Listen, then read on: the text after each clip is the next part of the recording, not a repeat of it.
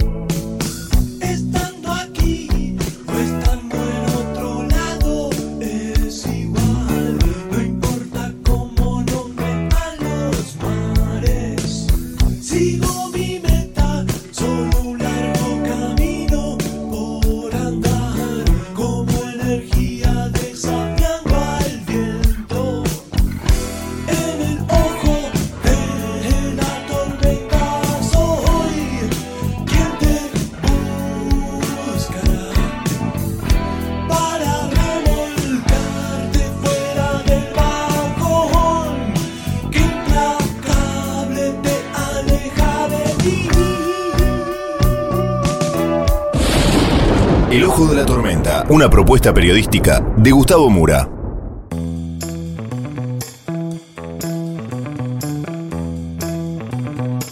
Bienvenidos al Ojo de la Tormenta. El episodio de hoy se aleja la dolarización. Vamos entonces con los temas del día de hoy en este breve sumario.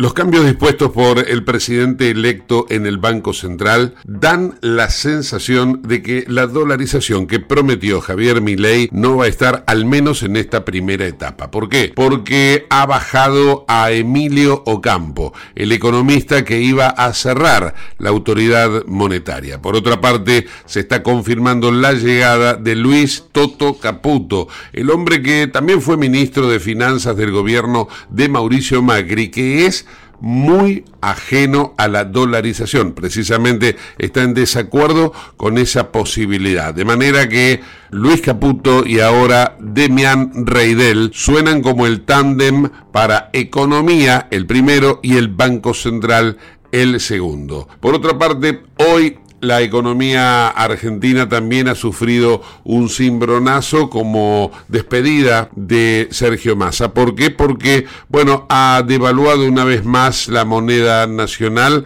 al aplicar un mayor, una mayor carga impositiva en lo que es la conversión del dólar libre al dólar tarjeta, turista o ahorro. De esta manera, el dólar que se puede comprar en los bancos está en 950 pesos, por situarlo en un término redondo, y el dólar blue está en 1045. La brecha se ha reducido a prácticamente 100 pesos y el dólar Banco Nación se mantuvo en 3,72. A ese dólar oficial se le aplica ahora una mayor carga impositiva, por lo tanto se ha devaluado también en lo que se refiere a las compras en el exterior. También vamos a tener un completo panorama financiero con Jorge Compañucci acerca del comportamiento del dólar, la interpretación de los mercados al nuevo gobierno y vamos a compartir noticias internacionales, todo en el ojo de la tormenta.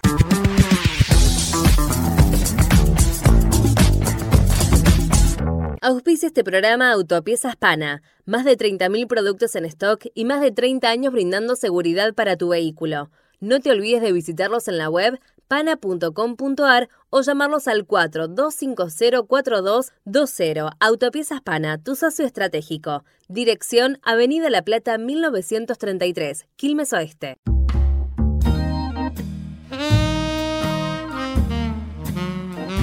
Bueno, es toda una expectativa saber de qué manera se va a comportar el dólar, no solamente para el ahorrista, sino para el hombre de negocios también. Todo el mundo quiere saber de qué forma se va a mover la divisa ahora con el nuevo gobierno. En realidad, con la transición. Jorge Compañucci, no digo que tiene la, la clave, pero seguramente tiene una aproximación. Jorge, ¿cómo estás? Muy bien, muy bien, Gustavo. Acá estábamos tratando de de ver cómo se están desarrollando los mercados, pero yo te diría que más que eh, estar atentos al tema del tipo de cambio, creo que vamos a tener que estar más atentos al tema de, los precios de las mercaderías. Eh, creo que ahí es donde está el, gran, el gran juego para la, para, la sociedad eh, que nos está escuchando en, tu programa, en torno a que nos acercamos al día 10 de Asunción, de diciembre de Asunción de, del flamante presidente y creo que las cosas se van a, tornar bastante intensas eh, a partir de ahí o a partir que nos acerquemos a dicha fecha. Sí, bueno, de hecho, el día lunes y martes los comerciantes, por llamarlo de un modo genérico, ¿no? en cualquiera de los niveles de la cadena, eh, ya le, le, impusieron su marca, el por si acaso, ¿no? El colchoncito, ¿no, Jorge? Sí, eh, a ver, eh, lo que estamos hoy por hoy, quienes somos analistas, operadores de mercado, eh, que estamos tratando de dilucidar es quién nos puede adelantar el flamante ministro, perdón, el flamante presidente en torno a, sus, charlas con periodistas, quiénes, son los que prácticamente van a integrar eh, su gabinete, hay mucha expectativa de quién va a ser su ministro de Economía. Eh, lo importante que yo te podría decir que lo que se traduce en, estas charlas que está dando en estos días es que a mi juicio, eh, a mí me genera más incertidumbre que, tranquilidad. ¿Por qué? Porque acá hay que entender que este, este nuevo presidente de, de una línea política eh, liberal, por lo menos se vende de, esa manera, eh, se va a desarrollar en un campo de acción sumamente eh, problemático en cuanto a cómo deja el gobierno kirchnerista las cuentas de la economía y sobre todo las finanzas. hoy por hoy, la bandera del flamante presidente es la libertad. Pero en la Argentina, teniendo en cuenta la alta concentración que tenemos en la economía, con muy pocos actores, esa libertad, a mi juicio, se traduce en libertinaje. Entonces, ese libertinaje es lo que va a complicar apenas asuma el nuevo presidente. Ese libertinaje es el que estás teniendo en estos días, con empresarios que suben 50, 60% con suma facilidad los productos que, eh, de la cadena mayorista que, se abastece y que en cierta manera está ganando una especie de eh, expectativa de inercia dinámica, podríamos decir, en cuanto al, tema de inflación, porque tengamos en cuenta que también otra de las banderas del nuevo presidente es la eh, posible dolarización hacia más adelante. Entonces los empresarios, ¿qué hacen, Gustavo? Y te suben, te siguen subiendo precios, así que el día de mañana si dolarizamos, lo, dolarizamos en un nivel de precio mucho más arriba que el que teníamos en las últimas semanas. Y eso es una locura. Entonces, la Argentina está entrando en un frente eh, de hiperinflación importante, que accidentalmente o no, lo va a que está el, propio presidente eh, en asunción. O sea, el temor a un Rodrigazo eh, lo gesta precisamente si el gobierno kirchnerista era reelegido. No, precisamente estas políticas que quiere insertar desde el vamos eh, mi ley puede llegarnos, nos puede llevar inexorablemente también a un Rodrigazo. ¿Por qué? Porque tenemos una concentración muy alta de la economía. Por otro lado, eh, se habla que eh, personajes como Sturzenegger o Caputo, que son del beneplácito de Javier Milei, eh, que podrían ser partícipes eh, en, su, gabinete, eh, son los que nos llevaron también a, esta situación del ELIC bastante problemáticas. Entonces, mucho cuidado, que el punto de partida que pueda ser el 10 de diciembre, que podemos pensar en una Argentina mejor, puede ser una Argentina mucho más problemática. Eh, salvar las LELIX no es precisamente tal vez el punto de partida. Creo que lo que acá tenemos que entender en cuanto a, materia de mercados, que el flamante presidente no ganó con el 55%. O sea, ¿ganó mi ley? No. A mi juicio perdió masa, perdió el oficialismo. Y mi ley tiene un respaldo de una tercera parte eh, del electorado. ¿Por qué? Tengamos en cuenta que ese 55, 25 puntos fueron prácticamente alcanzados por eh, el respaldo de otras fuerzas políticas. Entonces, eh, si acá pretendemos que vamos a hacer una gran reforma del Estado, que vamos a tratar de ir al déficit cero, una, una, vuelta de página tan importante que uno puede decir, bueno, eh, vamos a entrar en un año tal vez problemático, pero es un punto de partida para llegar a, más adelante a, un mejoramiento de la calidad de vida de los argentinos. Eh, yo te diría que hay que ser muy cuidadosos porque una, una ¿cómo te puedo decir? Un cambio tan, tan importante, la última vez que lo vimos, lo vimos con Menem. Pero claro, Menem ganó con un respaldo total, con un respaldo a nivel federal, porque había ganado en todas las provincias, tenía eh, ambas cámaras eh, en el Congreso, y Milei va a estar muy coartado precisamente por no tener ese respaldo. Así que yo te diría que mis expectativas es que tal vez podamos tener un verano el más traumático tal vez en 30 o en 50 años. Jorge, independientemente de esto, que te agradezco el, el análisis político barra económico, ¿no? Que has hecho. Independientemente de esto, me interesa también ese perfil financiero que nos has inculcado a quienes te seguimos acerca del comportamiento ya no solamente de la economía argentina, sino del comportamiento del mercado global, pero que impacta en la Argentina, porque vos, por ejemplo, durante este año venías viendo lo que ocurría afuera para determinar también en las variables con lo argentino, de qué manera impactaba acá. ¿Cómo ves esta situación ahora en cuanto a la, a la, relación del dólar y el, peso, no? Bueno, eh, la realidad es que eh, gran parte de esta situación del tipo de cambio en nuestro país viene de la mano de lo que sucede con, los mercados financieros en el mundo.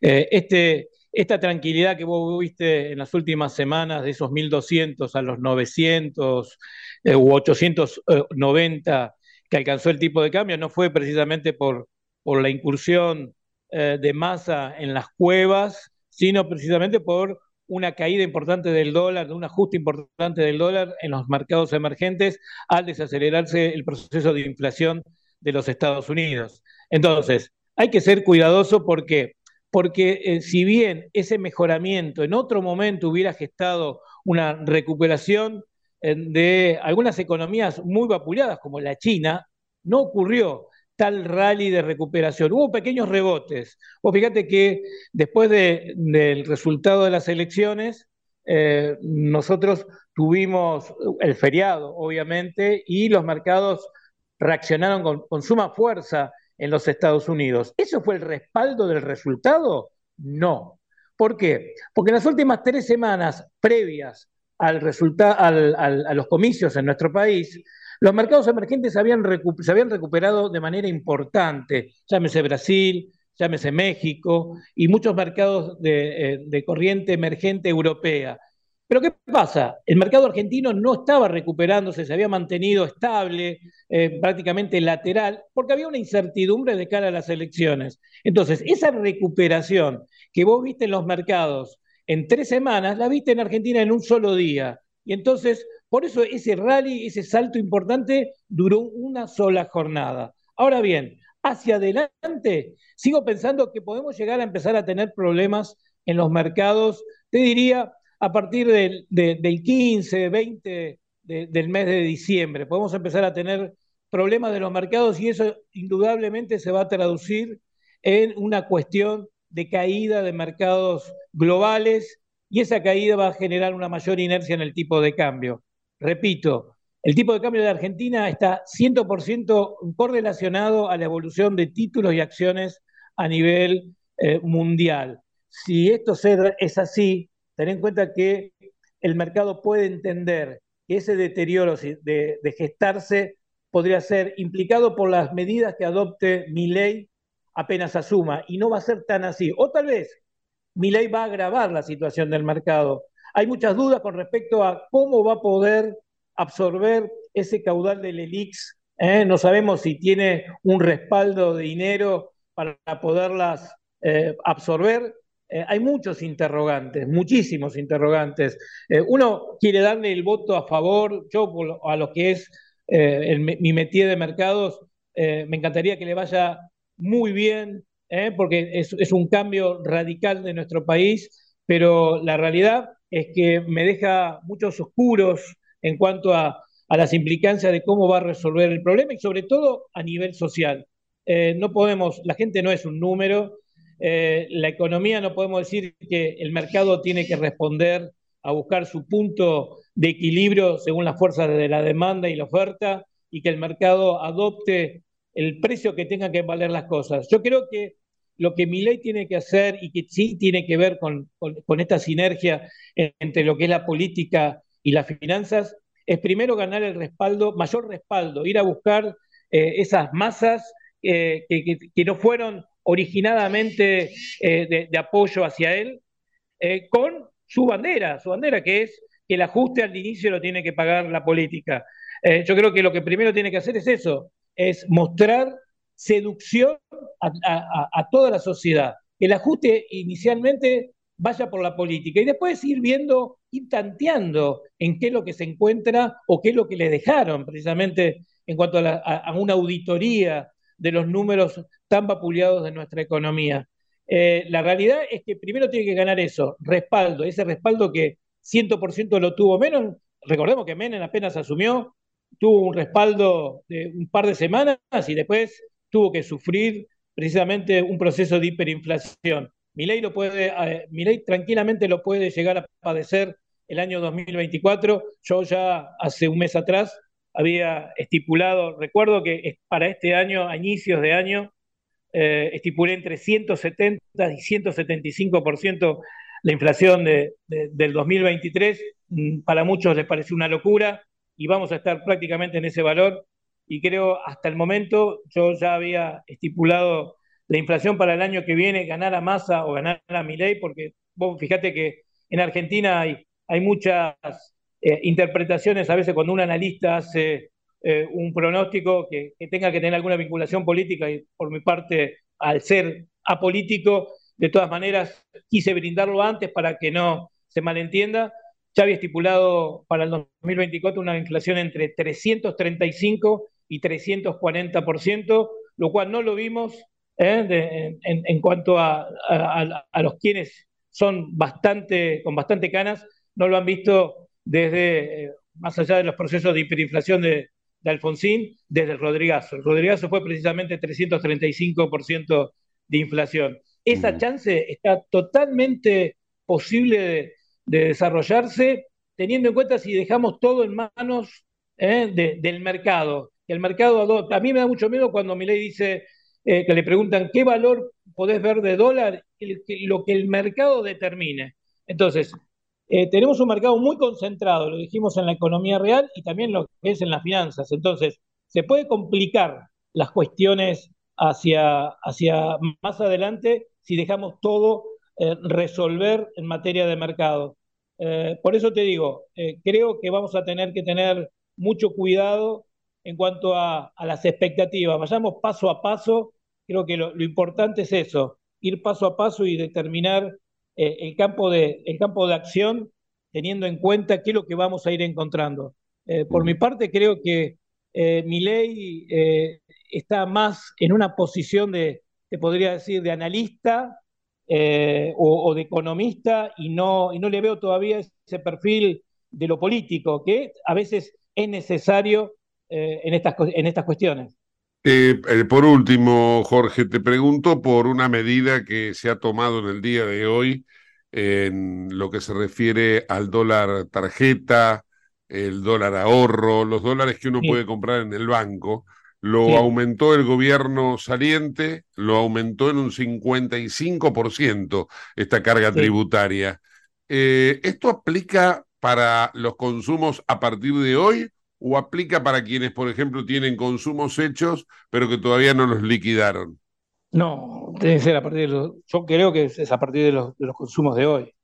Eh, la realidad es que eh, mm, acá hay que tener en cuenta que primero eh, muchos dirán es una medida, si es una medida acertada o no. Creo que el, a, pesar de lo, que uno puede llegar a pensar en, un primer momento, creo que el, ministro Massa le está dejando un campo de acción razonable. Creo que este tipo de, transición se está desarrollando de una manera ordenada eh, y creo que, bueno, no le está poniendo más carga, sino que está tratando de, que mi ley llegue de una manera bastante, bastante razonable. Recordemos que también venimos de un cambio en cuanto a los liquidadores eh, de las exportaciones, que hoy por hoy son 50 y 50 con respecto al contado con liquidación, y eso le generó eh, un, perfil mucho más alto eh, un mejoramiento mucho más importante a, los exportadores y que le da cierto también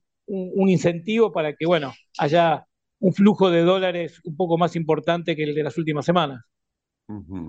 Esto eh, es otro tipo de devaluación también, ¿no? Que ha hecho más sí, antes sí, sí, sí, sí, totalmente.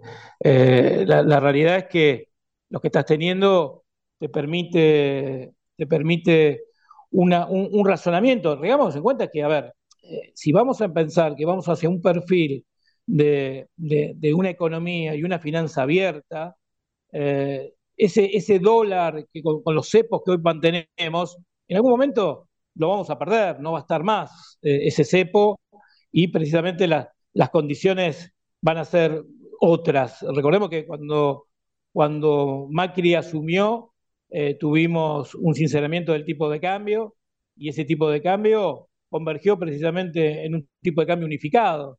Entonces, eso tarde o temprano lo vamos a tener. Ahora, eh, lo importante creo que acá hay que adoptar medidas que a, lo que hace a nivel consumo. No podemos dejar hoy por hoy que todo, todo esté en manos eh, del Estado, del Estado ausente, y que un mercado tan concentrado eh, pueda determinar sus precios.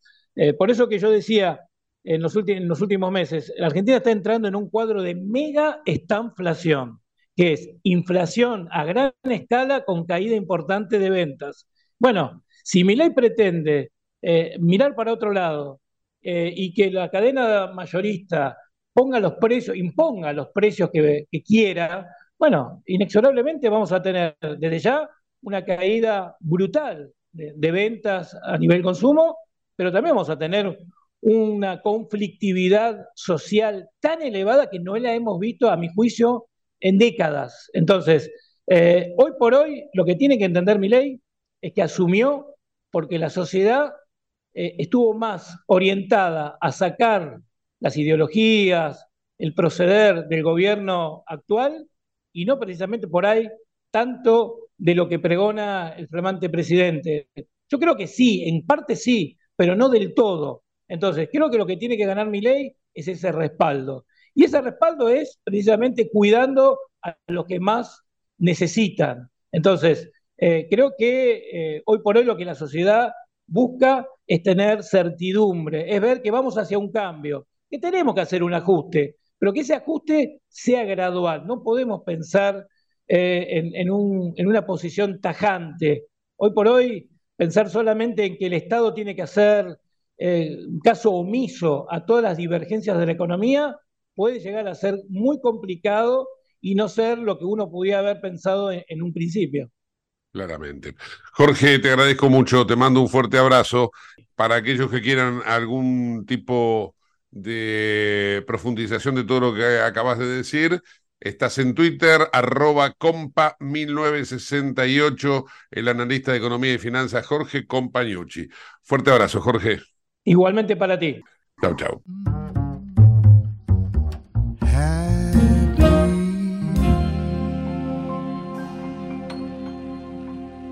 En Lubestop Banfield te revisamos el auto y le hacemos el cambio de aceite y filtros en media hora. Lubestop Banfield es un lubricentro integral donde también podés cambiar las pastillas de freno de tu vehículo. Lubestop está en el SINA 471 Banfield. Y si no podés traer el auto, te hacemos el service a domicilio. Instagram y Facebook, Lubestop Banfield. Ahora vamos a hacer una breve pausa y continuamos con el ojo de la tormenta. No te vayas. En el ojo de la tormenta yace un niño asustado. ¿Tenés Galicia? Tenés que saber algo. ¿Tenés alguna duda? Tenés alguien que te escucha y te da atención 24/7. ¿Tenés ganas de hacer algo? Tenés muchos beneficios en lo que más te gusta. Tenés ganas de no hacer nada. Tenés una app para hacer todo desde el celular sin moverte del sillón de tu casa. Tenés, todo para vivir un día a día mejor. Tenés Galicia. Tenés Galicia.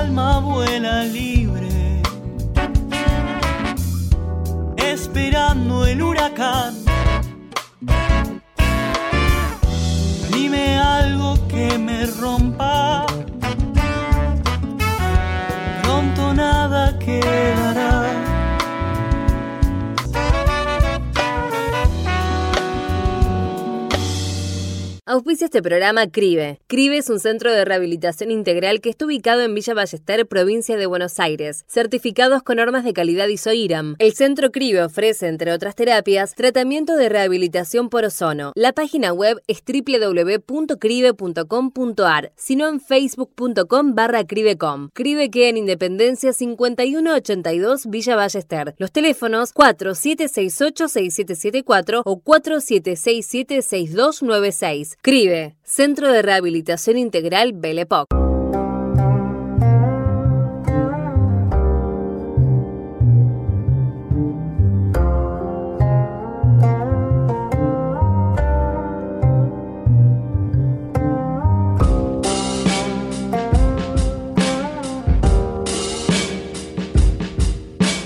Ayer hubo elecciones en Países Bajos, ha ganado otra vez un candidato de derecha y también hay novedades acerca de la tregua establecida entre Israel y los terroristas de Hamas. Va a empezar a aplicarse a partir de mañana viernes. Más información internacional en este completo panorama elaborado por Euronews. Conmoción e incredulidad en los Países Bajos con el triunfo de Geert Wilders y su partido de extrema derecha, el Partido por la Libertad, en las elecciones generales celebradas el miércoles. La victoria pone fin a 13 años de triunfos electorales del Partido Liberal Conservador VVD. Durante la campaña, Wilders restó importancia a sus duras opiniones sobre el Islam, pero vinculó la crisis inmobiliaria del país a la inmigración con éxito. El segundo partido con más votos ha sido el bloque de izquierdas, formado por los socialdemócratas y los verdes, que encabeza el excomisario europeo Frans Timmermans, quien celebró el resultado. En el seno del VVD, con la turco-neerlandesa Dylan Jesselgus al frente, el ambiente fue apesadumbrado. Durante una década, el hasta ahora primer ministro Mark Rutte excluyó a Wilders. El martes, Jesselgus descartó entrar en una coalición con Wilders al frente. El partido Nuevo Contrato Social, fundado por Pete Omtzigt hace apenas tres meses, obtuvo un buen resultado. Habría logrado 20 escaños. Su líder se ha mostrado crítico, pero ha indicado que está abierto a negociar. Aunque el triunfo del Partido por la Libertad en las legislativas neerlandesas se reciba con preocupación en Bruselas, dadas las raíces euroescépticas de la formación de extrema derecha, sus simpatizantes lo interpretan como el comienzo de una nueva era. Marine Le Pen, líder del partido ultraderechista francés Agrupación Nacional, fue una de las primeras en felicitar a Geert Wilders. Y el primer ministro húngaro Víctor Orbán celebró lo que califica como vientos de cambio. Mientras que el líder de la ultraderechista Liga, el italiano Matteo Salvini, se refirió a Wilders como un amigo y aliado, el vencedor de las elecciones en Países Bajos es a menudo llamado el Trump neerlandés, aunque lo cierto es que entró en política mucho antes que el expresidente estadounidense. Geert Wilders ha construido su carrera sobre la base de lo que llama la invasión islámica de Occidente, y en 2020 fue declarado culpable de insultar a los ciudadanos marroquíes.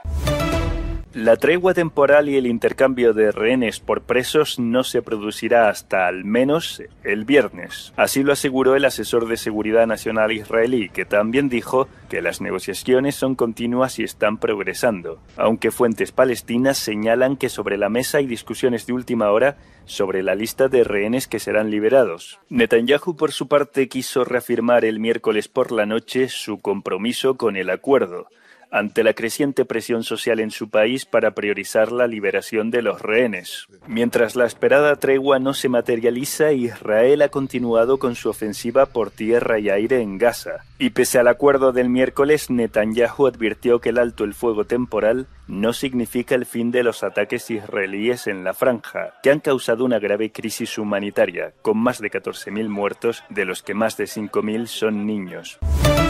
De gira por Oriente Medio, el presidente del gobierno español, Pedro Sánchez, pidió a Israel una respuesta proporcionada que evite el sufrimiento de la población civil palestina, al tiempo que condenó los ataques de Hamas. Sánchez, acompañado de su homólogo belga, abogó por la coexistencia de dos estados y por la celebración de una conferencia de paz. Y el nuevo ministro británico de Asuntos Exteriores, David Cameron, llegó también hoy a Israel en una visita sorpresa que incluyó un recorrido por una de las comunidades cercanas a la franja de Gaza, atacadas por Hamas el pasado 7 de octubre. Según el Ministerio de Exteriores británico, la agenda del ex primer ministro conservador, que entró al gobierno la semana pasada, incluye reuniones con líderes israelíes y palestinos registros policiales en Alemania en los domicilios de miembros y simpatizantes de Hamas y Samidun, organizaciones palestinas que están prohibidas en el país. Un total de 15 propiedades fueron registradas desde las 6 de la mañana del jueves por orden de los tribunales administrativos de los cuatro estados federados en los que se organizaron los registros. Las autoridades prohibieron las actividades de Hamas y de la red pro-palestina Samidun en el país germano después de que el 7 de octubre el grupo armado islamista perpetrara sangrientos ataques en Israel. India organizó este miércoles la cumbre virtual del G20 a punto de concluir la presidencia anual del foro. El presidente ruso, Vladimir Putin, acudió al G20 tras dos años de ausencia, desde que decidió la invasión de Ucrania. Trató de justificar la guerra en Ucrania calificándola de tragedia. Se refirió a los bombardeos en la franja de Gaza y a lo que definió como exterminio de la población civil en Palestina, preguntándose por qué los líderes mundiales no están consternados por ello. El presidente francés, Emmanuel Macron, rechazó el doble rasero en el tratamiento de las víctimas de los diferentes conflictos después de que Putin afirmara que Occidente no trata igual a los afectados en la guerra entre Israel y Hamas. El Servicio Nacional de Inteligencia de Corea del Sur considera que Rusia asesoró a Corea del Norte para que pudiera poner en órbita su primer satélite espía, lanzado con éxito el pasado martes. El líder norcoreano Kim Jong-un y el presidente de Rusia, Vladimir Putin, mantuvieron una cumbre en un cosmódromo ruso en septiembre. Se cree que allí acordaron que Pyongyang recibiría asistencia técnica en el ámbito aeroespacial a cambio de enviarle armamento para usar en Ucrania. Jong-un pretende crear una red de vigilancia robusta. ¿Estás buscando vinos para darte un gusto o para regalar? La Vinoteca Uva Morada cuenta con una amplia variedad de vinos exclusivos para diferentes ocasiones. Buscala en Instagram, arroba uva morada. Uva morada, vinos especiales para personas especiales, arroba uva morada.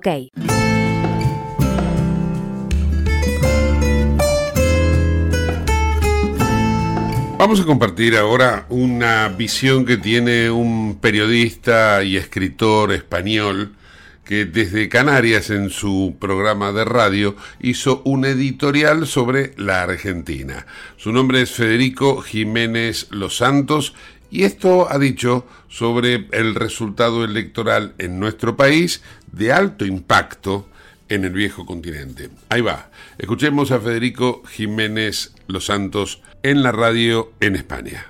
Las 7, las 6 en Canarias, el día de San Milei, que hizo un milagro asombroso, y es que eh, un país se echó a perder por dos partidos de hace pues casi un siglo, era hace un siglo el país más rico del mundo, Argentina, y entre dos partidos, eh, los dos de izquierdas, uno más bien fascista, luego comunista, y otro eh, corrupto y después siniestro, los radicales, pues eh, lo arruinaron. Han conseguido que esté la, clase más humilde al nivel de Haití, por debajo de Paraguay, etcétera. Bueno, ayer contra todo pronóstico, pues eh, no es que ganó, es que arrasó Javier Milei. Así que hoy, bueno, pues nada, San Gelasio primero puede pasar y San Milei, patrón de Argentina, y vamos a ver a partir de ahora lo que va pasando. Nuestros saludos a todos los argentinos que viven en España, que son ciento y pico mil, y algunos se podrán volver dentro de un par de años, que es más o menos lo que, lo que necesita la dolarización para ponerse en marcha. Eh, hay que decir que hoy la prensa española, empezando por ABC, El Mundo y El País, que son lo mismo, a efectos de política exterior, son todo basura peronista, basura de kirchneriana, em, hablan del ultra, bueno, el, Mundo hoy va a tener todas las marcas, y es mi periódico, ultraliberal populista, pero al otro no dicen ultraladrón, eh, genocida, asesino de Nisman. Siempre el ultra es, es el que te molesta, el de la derecha es ultra, el de la izquierda no. El mejor de los casos radical. Bueno, el peronismo ha convertido a Argentina con el 140% de, de inflación, con la, el intento de hasta meter en la cárcel a los jueces que han condenado a Cristina Kirchner por ladrona, la mayor ladrona de la historia de América, después de innumerables escándalos, ahora resulta que el ultra es el que quiere imponer la propiedad y la libertad, el respeto a la propiedad privada y, el imperio de la ley. Tócate las narices. Pero esto es un problema que lo he vivido y he estado en, en Diario 16, en ABC y en el mundo, llevo 40 años escribiendo columnas. Siempre, cultura y, lo que se llama la sección de internacional han estado en manos de la extrema izquierda. No de la izquierda, no, no, de la extrema izquierda. Los que no son comunistas son ladrones y los que no son ladrones son comunistas. Es una verdadera vergüenza. Pero una vergüenza. ¿Cómo dan hoy la victoria? Que es una victoria de la Argentina por estrenar. De una Argentina que se revela contra un destino aciago. De una Argentina que se revela contra la corrupción absoluta. Empezando por la mayor corrupción, que es, que es el cambio de la moneda. Argentina es la imagen de lo que dijo el padre Mariana, eh, como resumen de toda la escuela de Salamanca.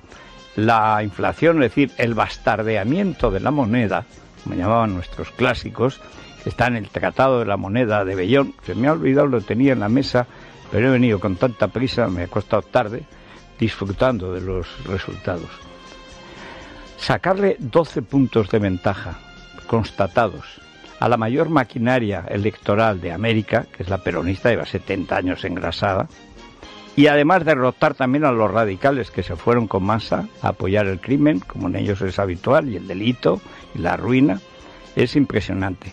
Pero repito, un país que tiene, ha llegado a tener 16, ahora me parece que tiene 12 o 14 cambios de la moneda, una moneda que no vale nada, si tú quieres comprar algo en Argentina, comprar o vender tiene que ser en dólares. Y sin embargo el dólar, que es lo que quiere eh, mi ley, sea la moneda de Argentina, que es la que es, pero es la que es por la basura de políticos que han tenido con el peso. Han estado jugando con el peso, devaluándolo permanentemente, el peso no vale nada, excepto en las pensiones de los peronistas, que eso sí son ya millones de pesos.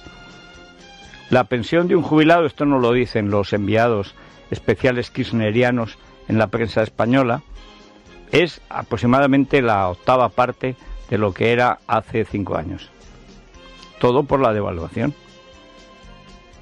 En dólares, como se hay que medir, la vida en Argentina es la octava parte, lo que cobra un jubilado.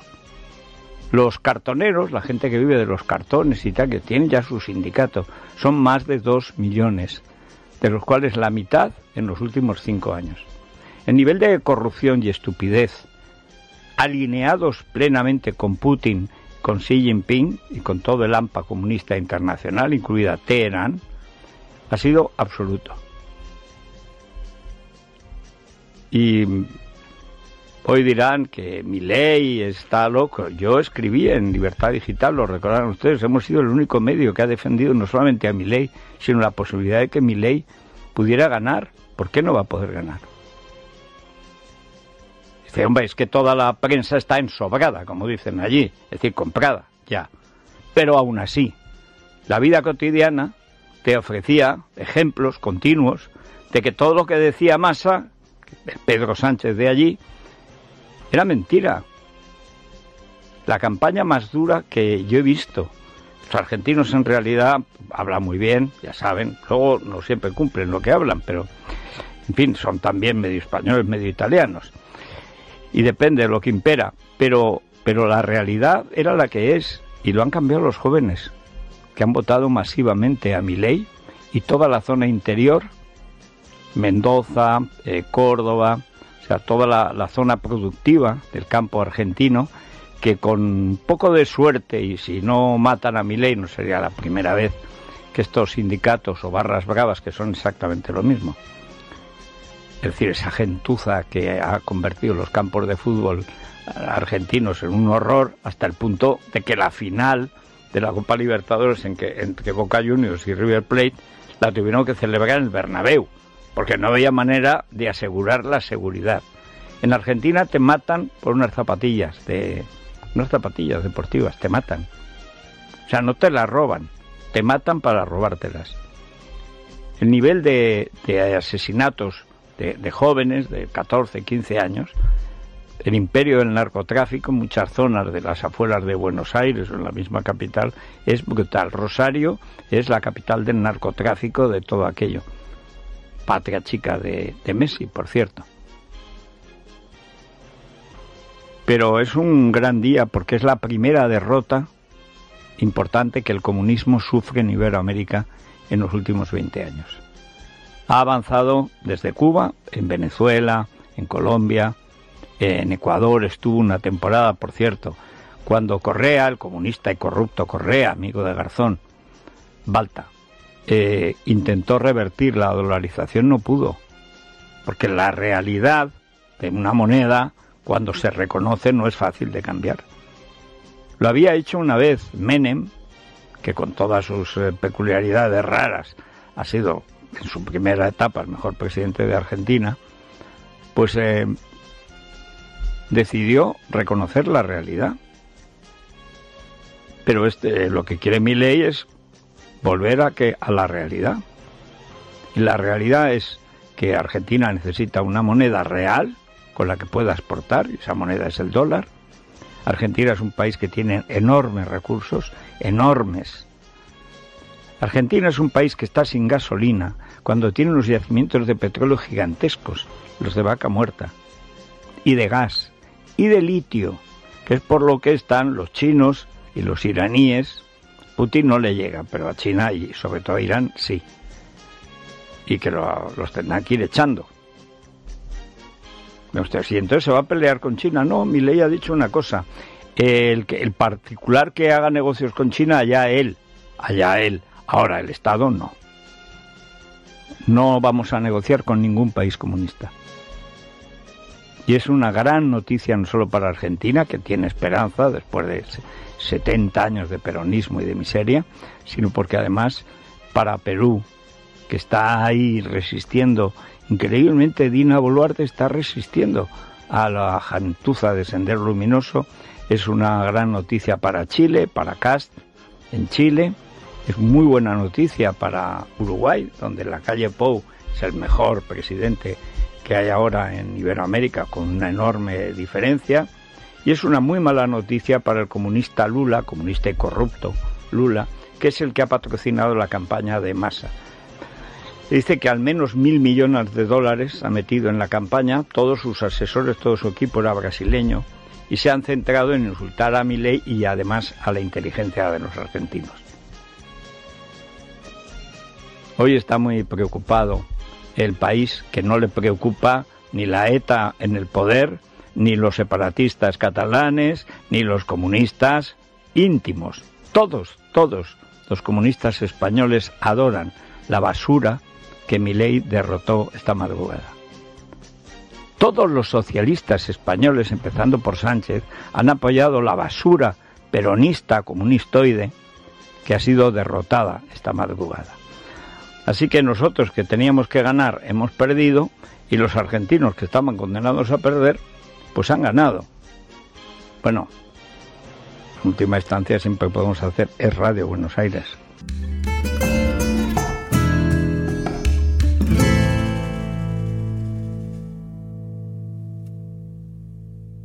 Te invitamos a conocer La Pampa, porque creemos en una nueva forma de viajar a un ambiente ideal para estos tiempos. Aire puro, bosques y fauna nativa, gastronomía gourmet, vinos patagónicos, pueblos con historias emocionantes. En La Pampa, seguro te relajás, seguro te emocionás, seguro disfrutás. Viaja seguro, viaja a La Pampa, portal de la Patagonia. Y ya que estamos recorriendo España y tan de moda que se ha puesto la Argentina, en España han empezado a escuchar a nuestros músicos y a nuestras músicas. Algo que por ahí no estamos tan identificados desde el folclore, por supuesto, sino en esta reconversión que se ha hecho entre la cumbia y el trap. Bueno, vamos a escuchar ahora a Trueno Nati Peluso con el tema Argentina. Se lo está pasando mucho en las radios españolas. Ahí va. La fuerza de Argentina está caminando a mi lado, baby, no estoy solo. Los golpes de la vida ya me tienen preparado, ready para todo. Los guachos de la esquina son soldados caminando por arena y lodo. Circula adrenalina por un pueblo destrozado con los sueños de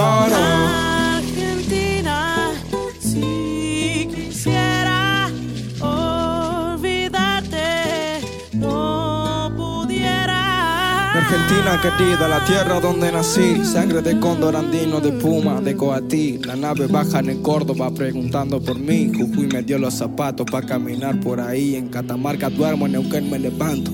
Tengo una santa fe, porque Luis y Juan me cuidan hace tanto. Que rumbo se me deformó sacando lo que canto. Mendoza vino conmigo y La Rioja me seca el llanto. Estoy hablando con Santiago del Estero, Santiago Maldonado, los hermanos que se fueron de Tucumán a Chaco, sigo hasta la Patagonia, soy la flora de la pampa, la bandera, el sol y el cielo. Solo sé lo que el viento me cuenta, malo clima, Buenos Aires, sale el sol en la tormenta. Las corrientes entre ríos se conectan, indio que no se salta las misiones me representa. El río negro por la tinta de mi imprenta. Ante Chubut y Santa Cruz me espera un frío que calienta. Bajo a tierra del fuego y tengo el fin del mundo cerca. Las islas me cantan tango, siempre fueron y son nuestras. En el ojo de la tormenta Yace un niño asustado